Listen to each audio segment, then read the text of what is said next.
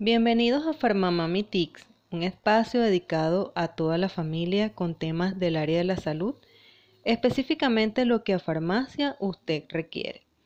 El día de hoy estaremos conversando de un tema que en la actualidad toca las puertas de las familias en todo el mundo, los grandes desafíos de las vacunas contra el COVID-19.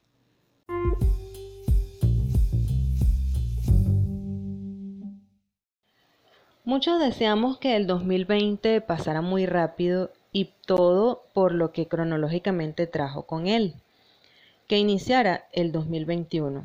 Sin embargo, no hay que pisar el acelerador con el tema del COVID-19, ya que entramos en la etapa de transición entre la pandemia y la nueva normalidad.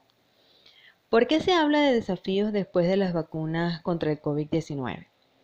Todo esto se debe a que posterior al hito de conseguir que tres vacunas sean aprobadas en nueve meses, representa un gran logro y triunfo para la ciencia. De igual manera, se debe aclarar que todo no termina allí. Un pinchazo y para la casa no es así, sino que la vacuna se administra en dos dosis y el coronavirus no desaparecerá hasta que casi la totalidad de la población esté vacunada. Lo cierto es que el rápido proceso de creación de la vacuna y lo desconocido que es el coronavirus en humanos hace que aún haya muchas preguntas sin responder.